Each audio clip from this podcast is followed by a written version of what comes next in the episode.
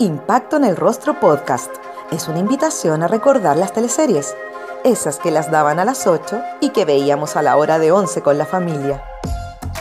Mientras comíamos nuestro pan tostado con mantequilla, nos reíamos con el chamorro, disfrutábamos viendo Dalcahue, Humberstone o empatizábamos con Ariel Mercader. ¿También las recuerdas con cariño? Entonces acomódate y disfruta de este recorrido junto a Jorge Peña y sus invitados en Impacto en el Rostro.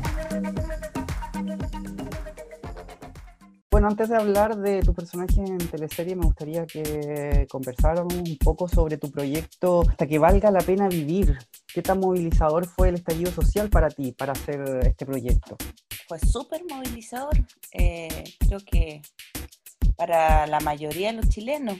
Eh, fue un libro que surgió em, cuando íbamos con mi pareja caminando, como muchos manifestantes en la calle, y íbamos viendo que eh, las demandas estaban plasmadas en los muros y, que finalmente eh, era una gran demanda, digamos. Entonces eh, se nos ocurrió esta idea de hacer un, un libro, digamos, con imágenes que pronto serían borradas.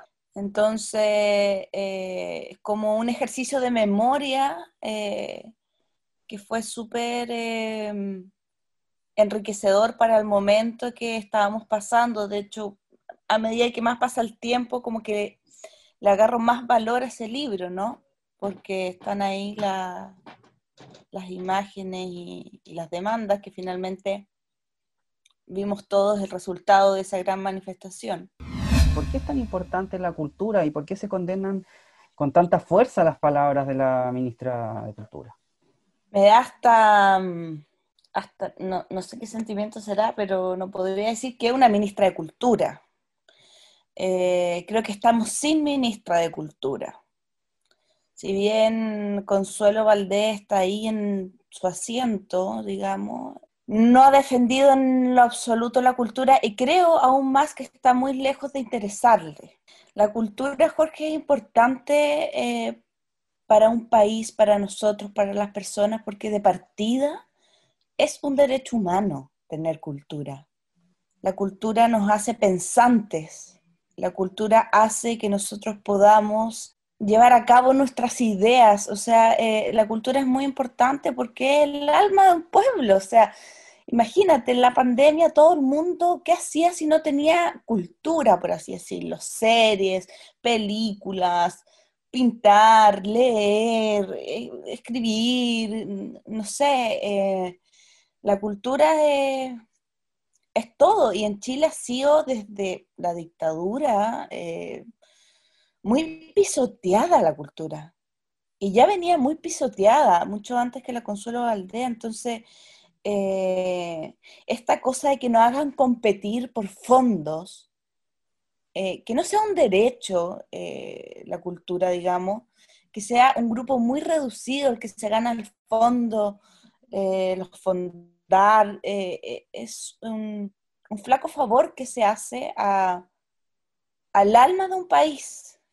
así como la educación es importante, la cultura también es primordial. Dentro de la educación tiene que estar establecida la cultura como principio, digamos. Em, entonces, si bien Consuelo Valdés, em, eso te podría decir de ella, la verdad es que no representa en lo absoluto un sentir y creo que está muy ausente, creo que sus manos están manchadas de indiferencia eh, y no tenemos ministra, la verdad.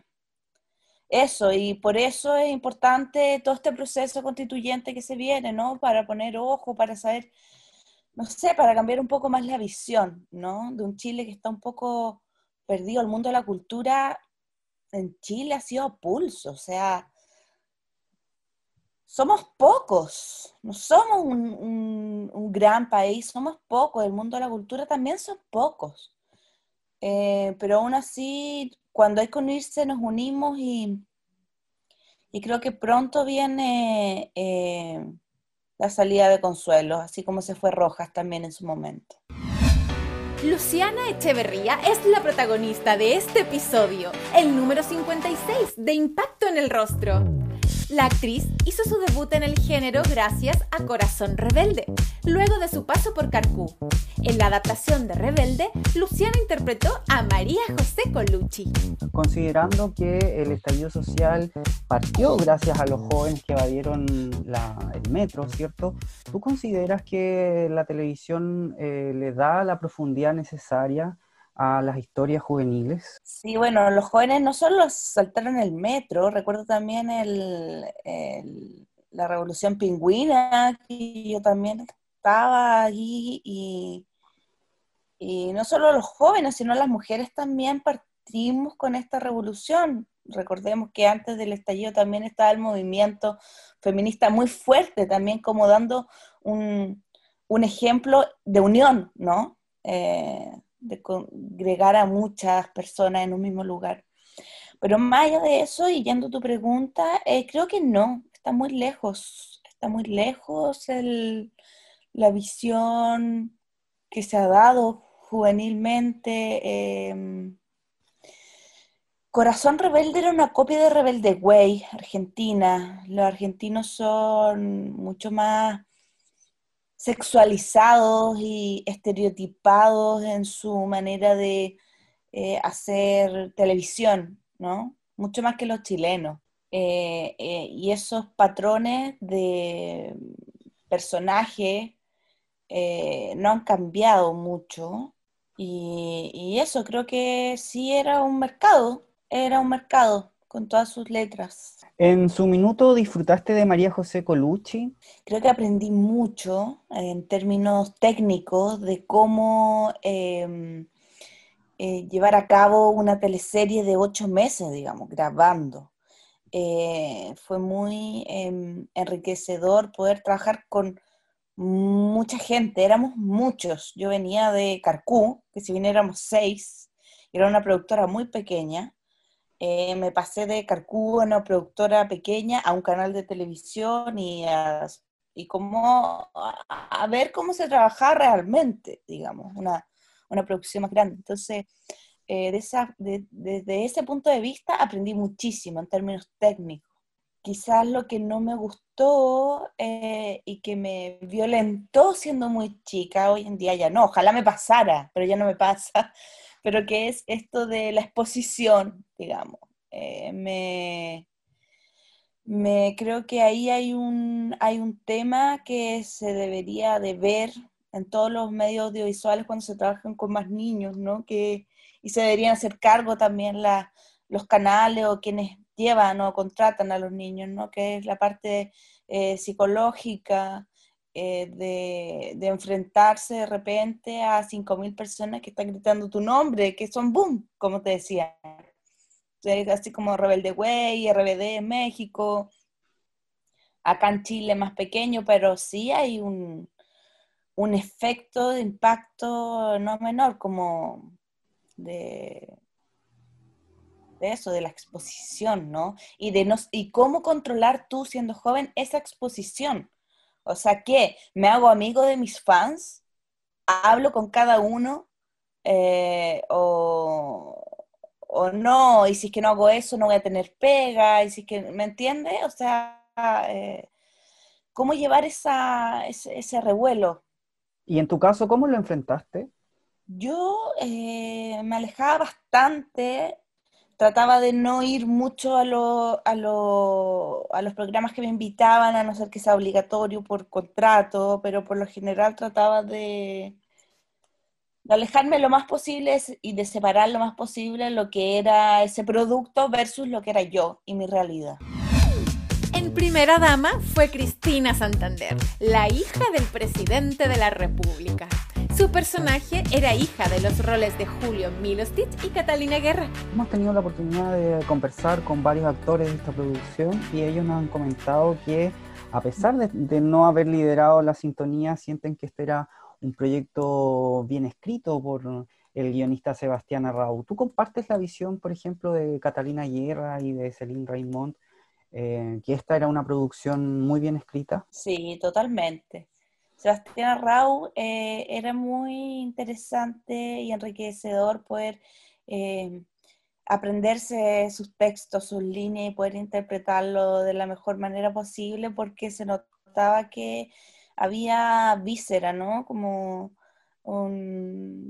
se notaba que había eh, trabajo, no alejado de la máquina de salchicha que muchas veces uno puede encontrarse en la televisión. Sebastián Arrau eh, daba un punto eh, diferente y mm, recuerdo que lo pasé súper bien interpretando su línea y a Cata Guerra, bueno, tenía un personaje claro, bastante bueno de la ex mujer de este presidente eh, que finalmente están y que hacen como la parada, digamos, eh, y fue visionario un poco en el sentido de que, claro, que pasa mucho, o sea, vemos a Piñera con su mujer y se especula mucho de que tiene un amante o no, digamos, entonces ese lado de la mujer eh, que tiene que estar nomás, entonces es alcohólica, eh, tenía, bueno, Cata Guerra hizo un personaje muy bueno, y, y al igual que Celine Raymond también, una mujer joven con ansias de poder, que es capaz de hacer cualquier cosa, como muchas también. Eh, entonces, no, excelente. Y mi personaje, Cristina, que era la hija de este futuro presidente, eh, que también está eh, sumergida en la política de, una forma muy poco honesta y se ve, se, empieza a ver un poco como la suciedad de lo que es la política, ¿no? Y, trata desde su ingenuidad como de tratar de hacer las cosas bien, pero eh, todo se va derrumbando. Fue una excelente teleserie. No entiendo por qué a veces hay teleseries que son muy buenas y no les va tan bien como deberían siendo como los que conocemos un poco más cómo se formulan las historias, o cuando uno dice esto es una buena historia o esto es una mala historia, eh, ahí todavía no tengo, no tengo el, ¿cómo se llama? El, la sabiduría, pero, pero no, sin duda una excelente teleserie. En el 2011, Luciana abandona Canal 13 y se suma a Témpano de TVN. Ahí interpretó a Teresa Truman, una joven que sufría de bulimia. Lo mejor de la teleserie fue viajar al sur. Eso no me... no, sí, no, no conocía Puerto Natales, eh, fue precioso, hicimos dos viajes, eh, la experiencia de estar allá es maravilloso, estuvimos cinco días, sí, cinco días en barco, el mareo a tierra era fuerte después, hacíamos los interiores en el estudio, en TVN, y, claro, fue un personaje que eh, trataba o intentaba tratar un poco eh, la anorexia de esta, la bulimia, perdón, eh, de Teresa, pero era un personaje que, mm, que, le costó agarrar vuelo, como que no sentía que se desarrolló como se debería haber desarrollado. También creo que caí un poco en, la eh, eh, en el estereotipo que buscaba en ese momento que no rencoré, eh, o que buscaba, que de repente lo veo replicado en distintas teleseries, que es como, dale con teñirle el pelo rubio, ¿cachai? Y, yo como siendo nueva, tampoco uno puede como opinar tanto si no eres mal visto, como que esas cosas que creo que ya han ido quedando en el pasado, me imagino, esas conductas un poco extrañas, nada, hicieron que en el fondo me sintiera guiada y no poder como realmente como, aparte que era un canal nuevo, era todo nuevo, entonces no tenía la misma confianza que ya tenía en el 13. Eh, pero, pero eso, la verdad, tengo muy poquitos recuerdos de Teresa. Me gustaba mucho la temática y me quedé con la sensación de que se pudo haber eh, explotado mucho más, siendo que muchas mujeres tienen bulimia o anorexia. También por esta cosa de eh, tratar de encasillar en un prototipo, que tiene que ver también con una tremenda inseguridad personal. En el segundo semestre del 2011, Luciana pasa al horario nocturno y es la protagonista de Su nombre es Joaquín. En la producción grabada en el Valle del Elqui fue Magdalena Silva, una mujer que, confundida, terminaba siendo parte de la secta de Joaquín Arellano. Recuerdo que también esa serie fue visionaria porque mm, después vino el caso de eh, Antares de la Luz, eh, ¿no? Poquito después yo. Y bueno, em, fue un personaje que aprendí mucho, bastante, y, y fue mucho trabajo. Lo que sí recuerdo de la parte como del desarrollo del texto de ese personaje era que partía sufriendo Magdalena, seguía sufriendo Magdalena y terminaba sufriendo Magdalena. O sea, era un personaje que sufrió toda la teleserie. En ningún momento tuvo un momento de respiro, de luz, de, digamos, era un personaje muy, muy sufrido, lo cual me llevó a desgastarme mucho emocionalmente, no solo por la teleserie, sino porque venía también con otra teleserie anterior en, en el cuerpo. Entonces, fue muy agotador en el sentido emocional. Y, claro, era una temática, como te decía, que eh, fue un poco visionaria con, con, este caso que pasó en Chile con Antares de la Luz. Con respecto a trabajar con Álvaro, nada, él es un actor galán, ícono de las teleseries, entonces él era el protagonista, digamos.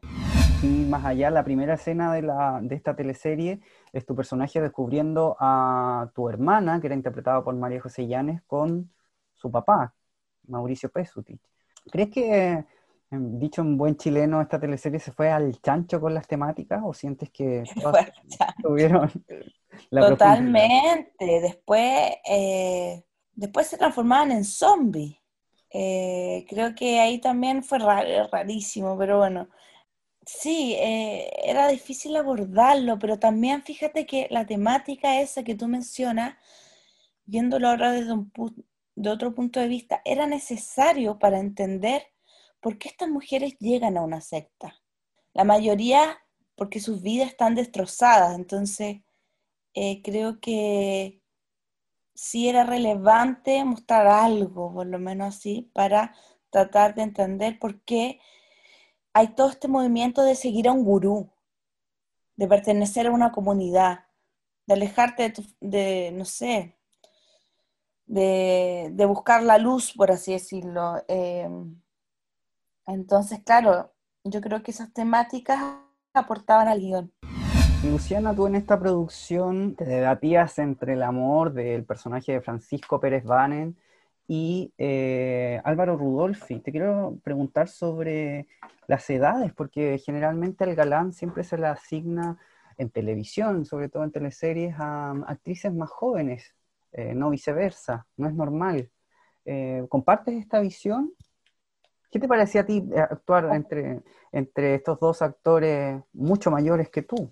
Te hago la pregunta, dime tú, ¿qué piensas? ¿Por qué ¿por qué sucede esto? O sea... Yo creo que hay un machismo, evidentemente. Totalmente. Totalmente. Para mí era súper eh, eh, raro. Con Pancho Pérez no tanto, pero aún así era como mayor y yo era muy chica, tenía 20 años creo, no sé, 20, 21 por ahí. Y, y me pregunto por qué sigue el mismo galán de hace 20 años haciendo el mismo papel, que ya pasó de su edad, ¿por qué él sigue ahí? No lo sé. Tengo, mi, tengo mis teorías, digamos. Eh, sin nada contra Rudolfi, digamos. Eh, pero lo que tú dices es cierto, no era para tener un personaje de esa edad con dos galanes tan mayores. No, no está bien. No está bien. Luciana, y con respecto a la locación, ¿tú conocías el Valle del Elqui? ¿Te gusta el Valle del Elqui? ¿Lo pudiste disfrutar o eran tan agotadoras las jornadas de grabación que, poco pudiste disfrutar de este lugar tan bonito de la cuarta región?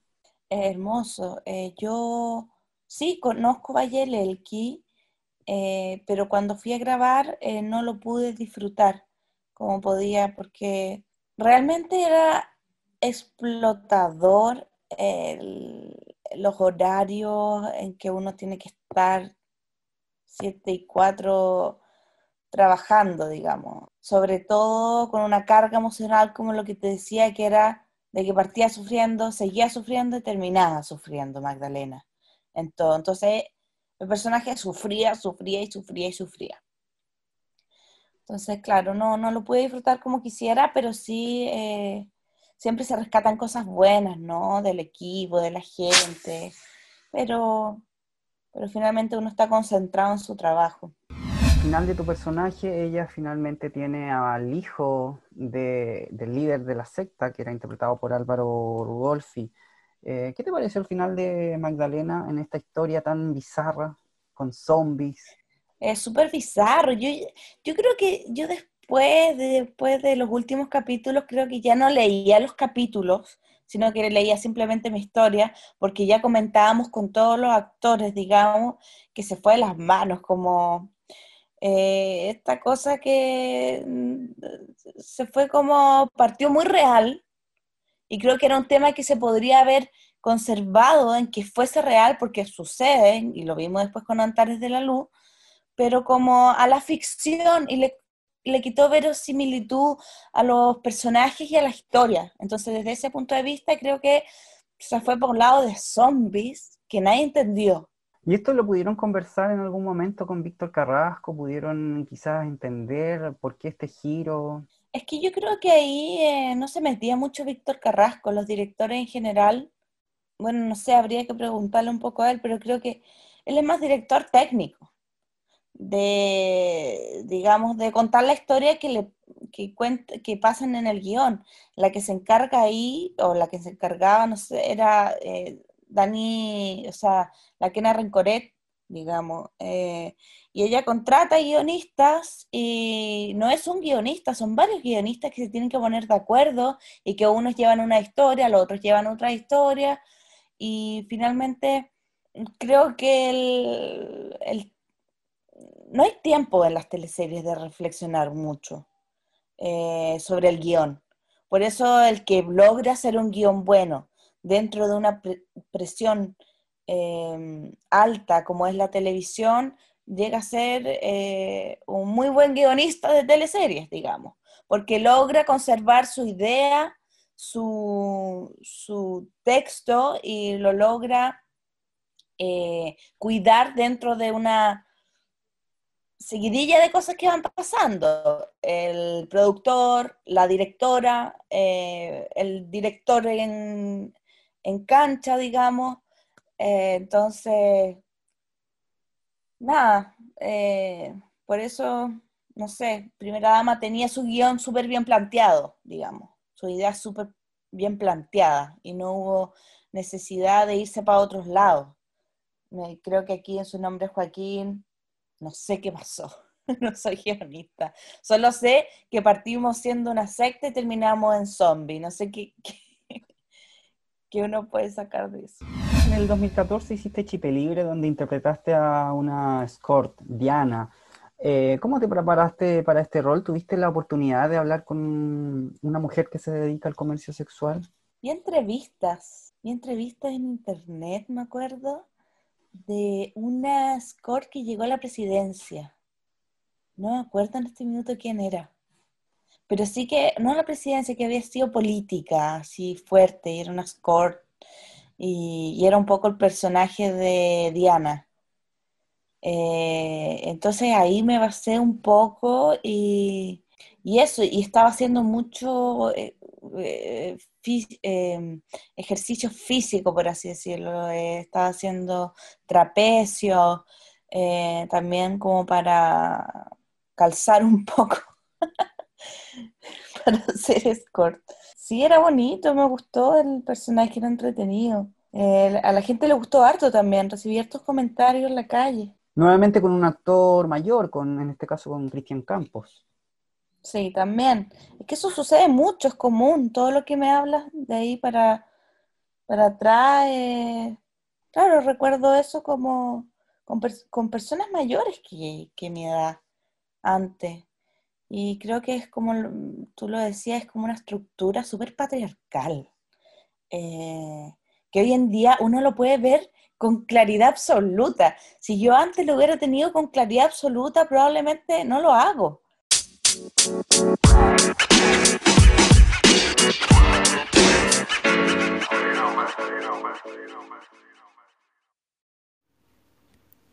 Yasai Vegan Sushi es un negocio familiar que se dedica a la alimentación 100% vegana.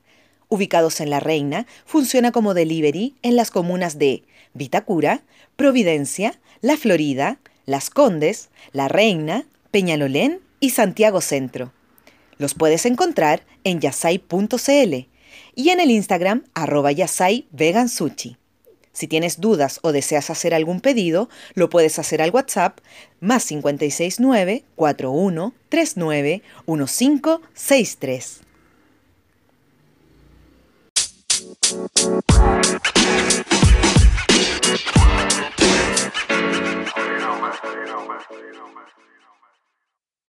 Porque, claro, ahora todos decimos, sí, esto es así, esto es así, es patriarcal, es machismo, pero te juro que hace unos tiempos atrás uno no lo veía y no lo veía nadie.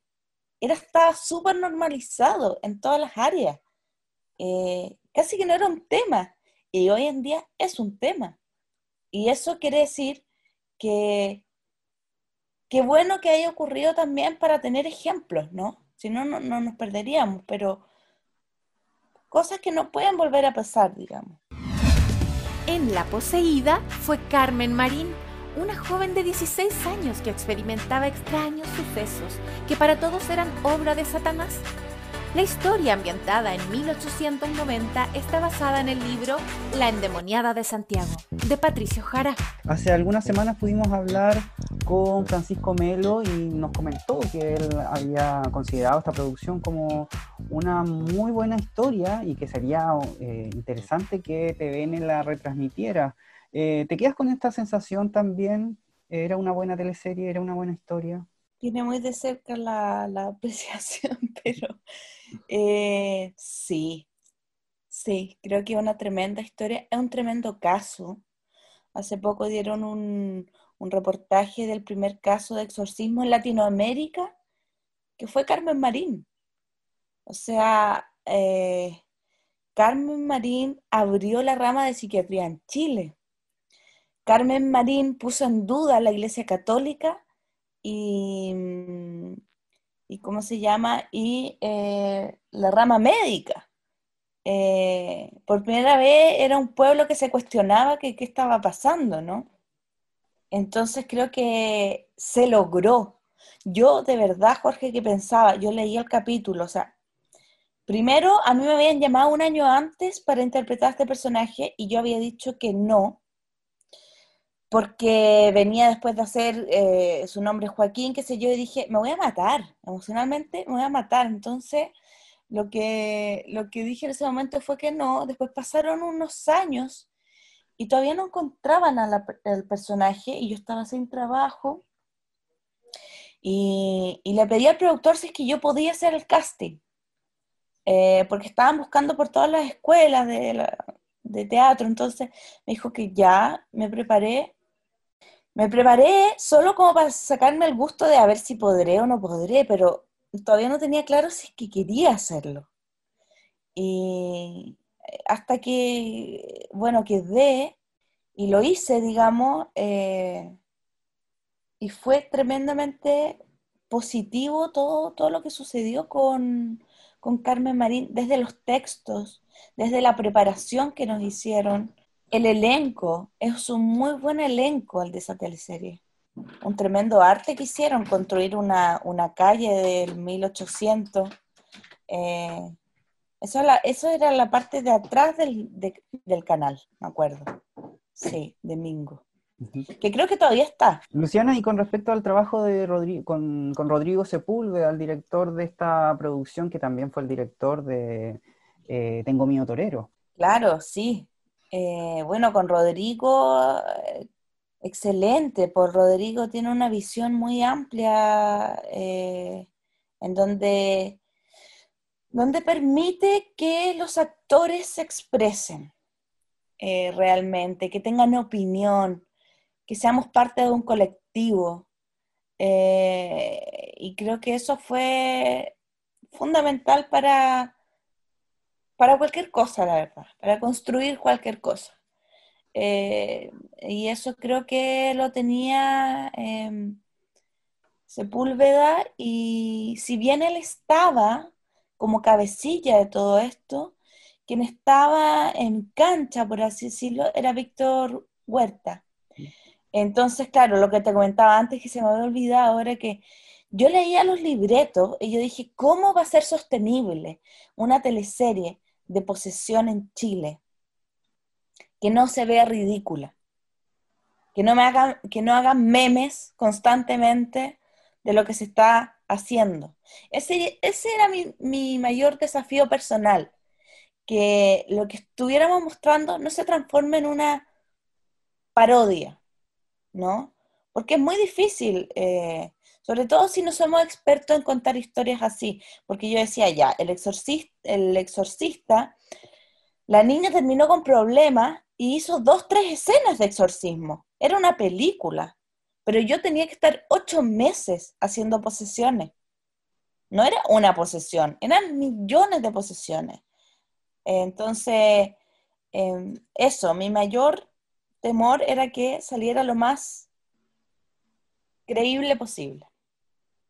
¿Y tuviste algún tipo de, ¿cómo decirlo?, problema o cansancio especial por este tipo de carga de posesiones? ¿O tenías alguna técnica como comillas de limpieza, si es que crees como en, en estas energías, no sé cómo, cómo decirlo? En ese tiempo creía mucho, en ese tiempo creía mucho, de hecho me asusté mucho.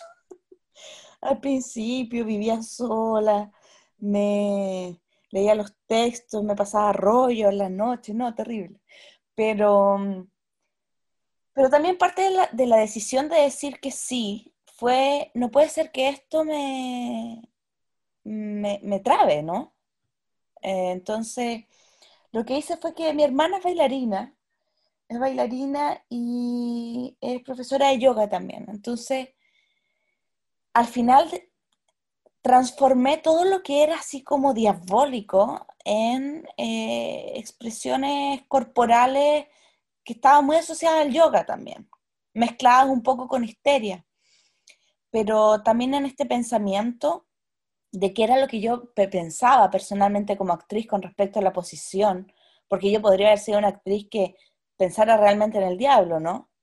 Eh, o puedo ser una actriz totalmente atea, pero en ese momento no, no, tenía ninguna de las dos cosas muy claras. Entonces, lo que hice fue estudiar bien a los católicos, a la medicina, por qué pasaba esto, por qué las personas con ataque de histeria tienen fuerzas superiores, bueno, etcétera. Todo un, un tema como para poder entender esto, pero me fui a Platón. A Platón y qué pensaba sobre la histeria femenina, ¿no? Y él decía que todas las mujeres tienen en su seno un animal sin alma. Eh, entonces me hizo mucho sentido, no sé por qué, pero eh, como que me agarré un poco de eso. Y tenía como mi, mi, cuaderno, por así decirlo, en donde escribí muchas cosas de todos lados, que era como mi, mi santuario, por así decirlo. Eh, tenía fotos de gente importante y le pedía igual eh, permiso al alma de Carmen Marín para poder interpretar esto y que ojalá ella me ayudara también a interpretarlo de la mejor forma posible para también esta cosa de que no se viera como eh, lo ridículo, ¿no? que pueda suceder. Eh, hoy en día tengo otros pensamientos, pero sí ese respeto me sirvió para, tomarme con mucha seriedad el personaje de Carmen. En, otras producciones, ya sea en otros lenguajes también, de historias sobrenaturales, ¿les pasó algo paranormal? No. ¿Sabes qué?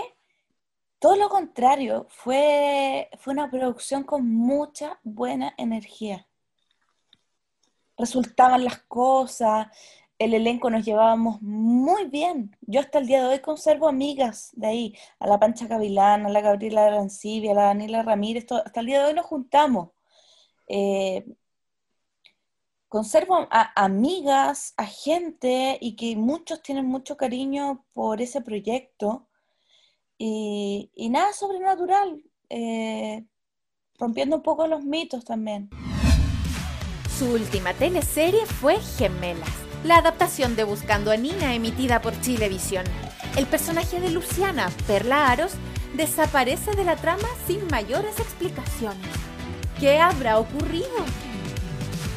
Problemas con los productores, problemas con los productores, problemas con el jefe de ahí que debe estar hasta el día de hoy, que es Gustavo Bermúdez, que es un argentino que vino por Turner a hacerse cargo de, digamos, eh, el área dramática de televisión. Pero claro, problemas con él, problemas que pasaban a la interna, eh, trabajamos en condiciones muy paupérrimas, por así decirlo, y en un momento calzamos la voz, eh, gente mayor que estaba ahí, él dijo un par de cosas a lo que yo le contesté, y desde ahí, al parecer, mezcló eh, los problemas personales con el guion, eh, porque era un personaje muy querible, que le estaba yendo muy bien, no sabíamos que le iba a ir tan bien, pero uno, uno, conoce cuando en el elenco, en el equipo, los personajes están como calzando, por así decirlo. Y era un personaje muy chico, en donde yo estaba y tenía muy, poca, muy poco texto.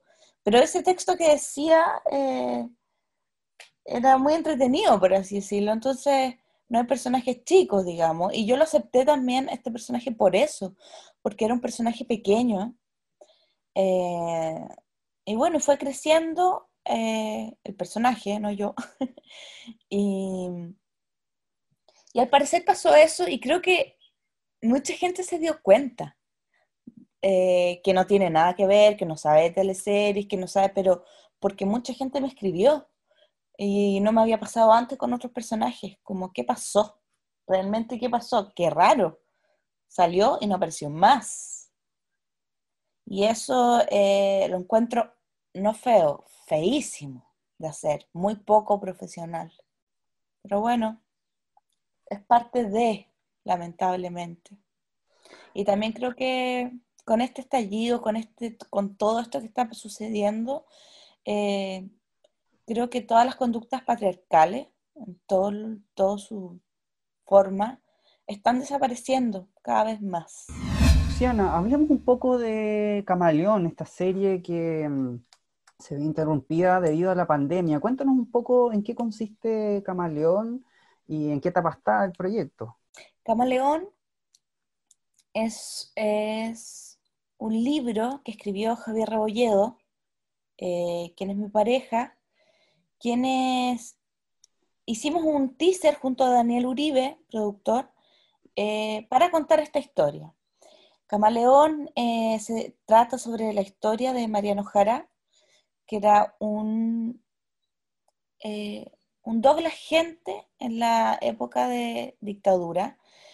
Era, se rodeaba con los grandes empresarios de la elite, de Flamingo, eh, muchas fiestas en el Flamenco, era dueño del Flamenco, él tenía, era dueño de las tiendas Nadir de esa época, de las radios, televisores Nadir. Y, pero a su vez guardaba las armas del Partido Comunista en las bodegas del Flamenco. Por lo tanto, era un doble agente. No se supo de su doble militancia hasta que salió este libro.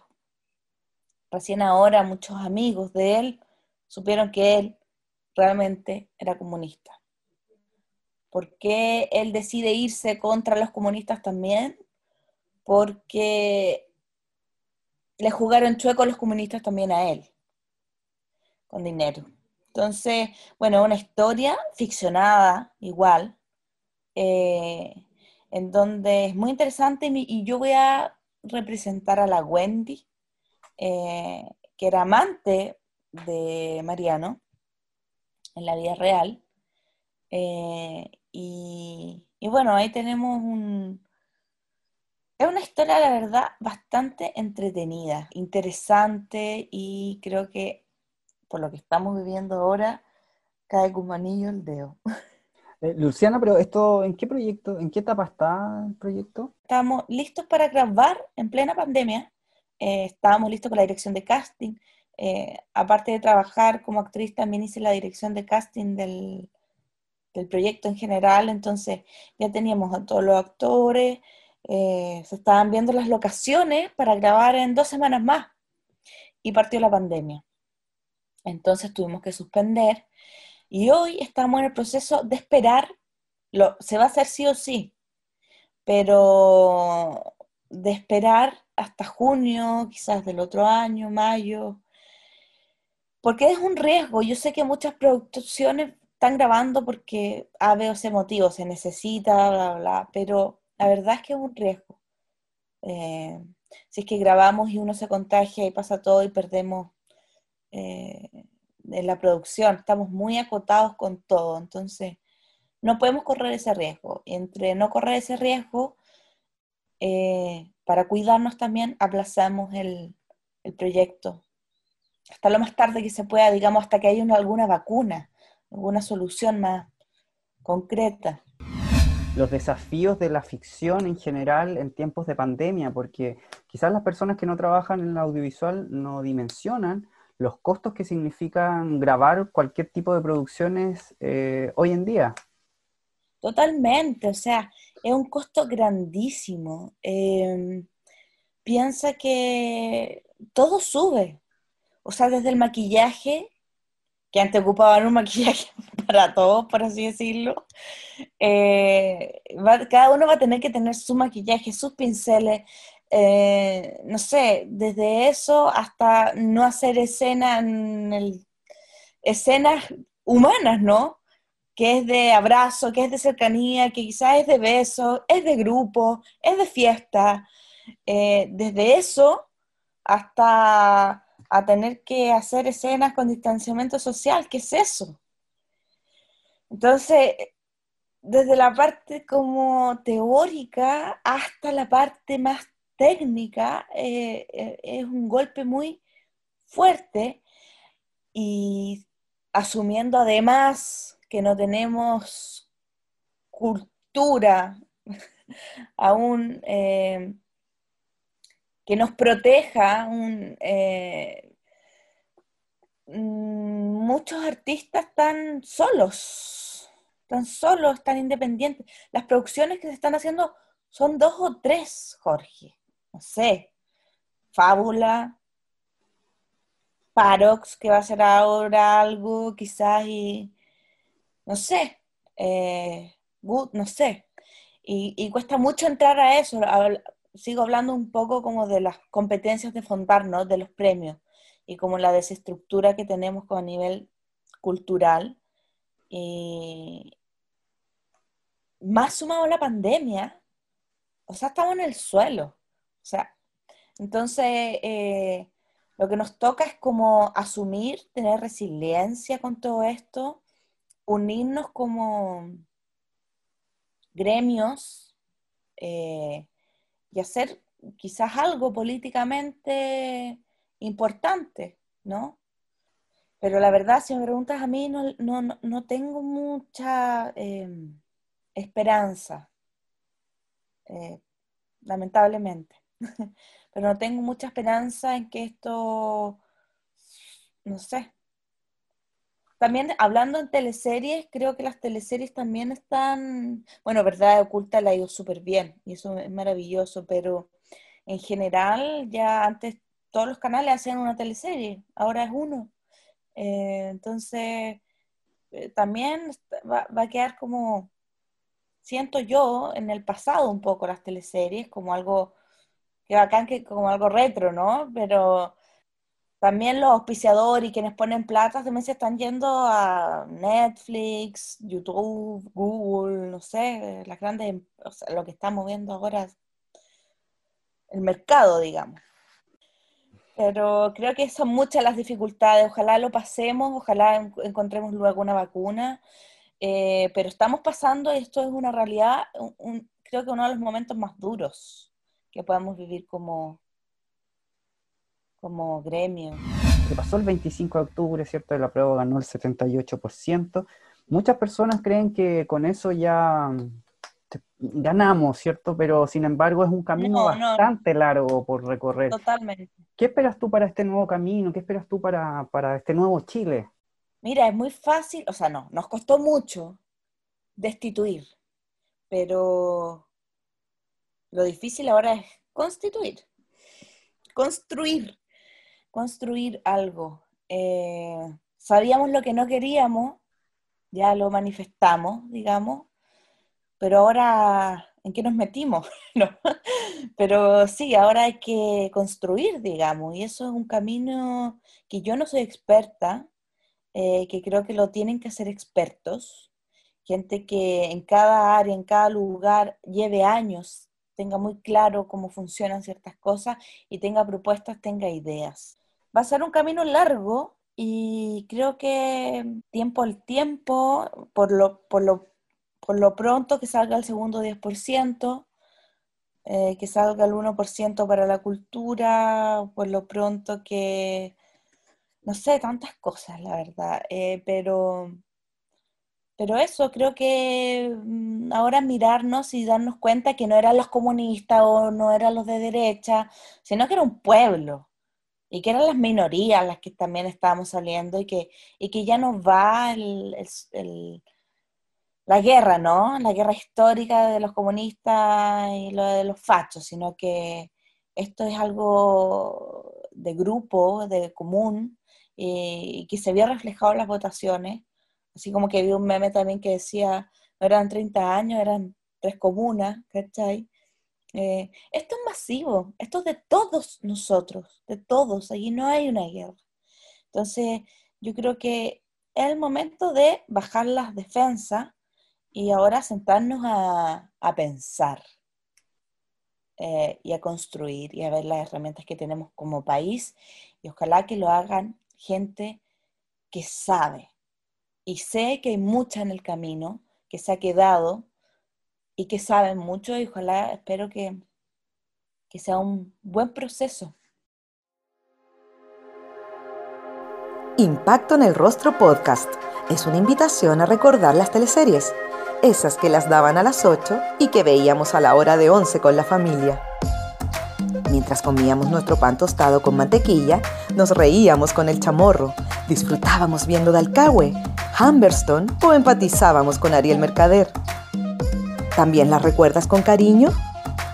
Entonces acomódate y disfruta de este recorrido junto a Jorge Peña y sus invitados en Impacto en el Rostro.